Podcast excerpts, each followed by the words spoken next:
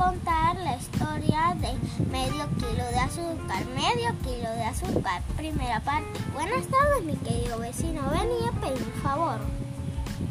El duende Jeromo puso mala cara.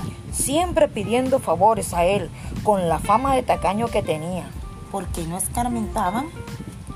Él vivía tranquilamente en su hongo gigante, sin pedir nunca nada a nadie.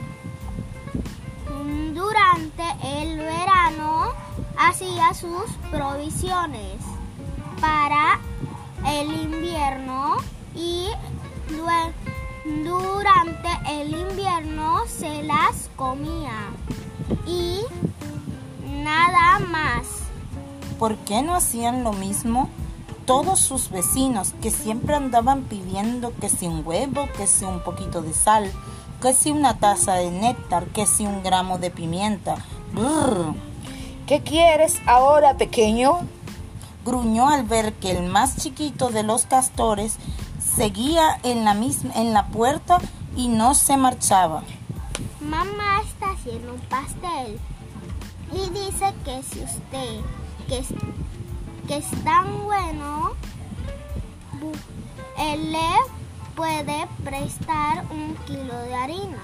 El duende Jeromo se llevó las manos al gorro verde y puntiagudo que tapaba su calva. Nada menos que un kilo de harina. ¿Y cuándo se me lo devolverán? Castorcín aseguró que enseguida. En cuanto mamá Castora fuera al al mercado el jueves. A regañadientes, el duende Jeromo se metió en la cocina y salió con el paquete que era más grande que él. Castorín se lo cargó a la espalda con dificultad y salió tan baleándose y el duende egoísta cerró la puerta, le dio una vuelta a la llave y se puso a leer delante de la chimenea. Pero al poco tiempo volvieron a llamar. ¡Toto! ¿Quién es? Soy yo, Castorín, ábrame. Vaya, pensó el duende Yoromo, este viene a devolver la harina.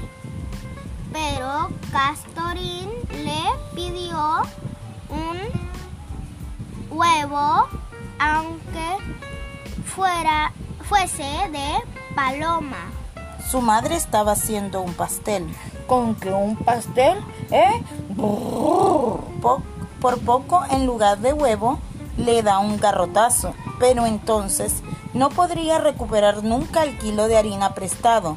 Y le dio un huevo, pero de gorrón. Castorín a pesar de todo, se marchó contento. Y el duende Jeromo cerró la puerta, le dio dos vueltas a la llave y se puso a leer. Al cabo de un rato volvieron a llamar. Era Castorín de nuevo. Ahora pedía una tacita de mermelada de frambuesa. También para el pastelito, ¿verdad? Y el duende Jeromo tuvo que encerrarse en la cocina para que Castorín no lo viera quitarse el gorro y morderlo de rabia. Pero para recuperar la harina y el huevo, no le podía negar al pedigüeño y le prestó la tarcita de mermelada, solo que en lugar de ser una taza de mermelada de desayuno fue una de las de café y en vez de mermelada de frangüesa era de ciruela, para que se aburriera y le sirviera de lección. Y Castorín se marchó tan contento y el duende Jeromo cerró el va dando tres vueltas a la llave y se puso a leer. Y al cabo de unos instantes, Castorín llamó una última vez. Necesitaban para el pastel medio kilo de azúcar En, el colmo de la desesperación, el duende Jeromo entró a la cocina, pero salió con un paquete de sal y se lo dio a Castorín. No lo notarán y se les estropeará el pastel por el pedigüeño.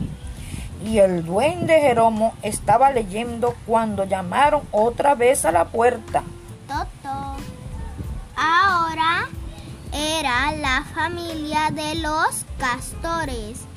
En pleno venían todos juntos a felicitarlo por su cumpleaños y a re- rega- regalarle el pastel. Y Jeromo se desmayó. El fin.